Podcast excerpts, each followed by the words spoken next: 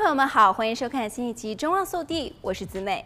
心脏缺氧好发于四十五到六十五岁之间的病人，并且无论是男性、女性，原因多是血管狭窄、硬化造成的，与老化、胆固醇和抽烟都有关。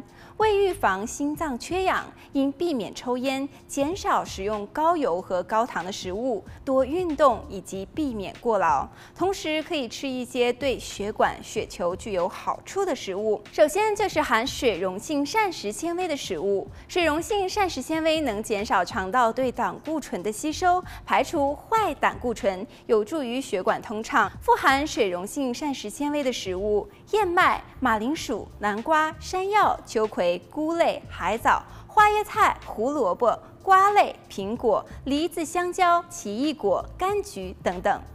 接下来就是鱼类，鱼是优质蛋白质和多元不饱和脂肪酸 （Omega-3） 的良好来源，对血管、红血球都有益处。蛋白质有助于红血球的生成，Omega-3 则有预防动脉粥样硬化的效果。Omega-3 含量高的鱼有鲑鱼、尾鱼、鲫鱼、鳟鱼和沙丁鱼等等。接下来要介绍的是葱科和十字花科类的蔬菜，这两类蔬菜含有有机硫化合物，可以让血液在动脉当中顺畅流动，预防慢性缺氧。研究发现，有机硫化合物可以降低肝细胞合成胆固醇，并且抑制血小板凝聚。如果血小板凝聚的能力增加，容易造成血管变窄。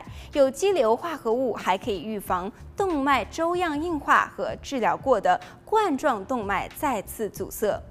第四种就是肉类和鱼贝类。铁是合成血红素的必要矿物质，没有足够的铁，血红素合成不足，红血球的血氧量就会比较少。而肉类、鱼贝类是铁质含量高的理想补铁食物，因为人体对于动物性麸质的吸收率和利用率皆优于植物性的铁质。另外，食用含铁食物的时候，搭配维生素 C 的蔬果一并补充，可以促进铁质的吸收。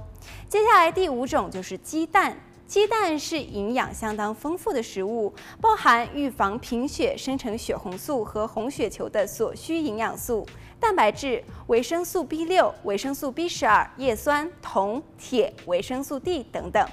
好了，本期节目到这里就结束了，我们下期再见。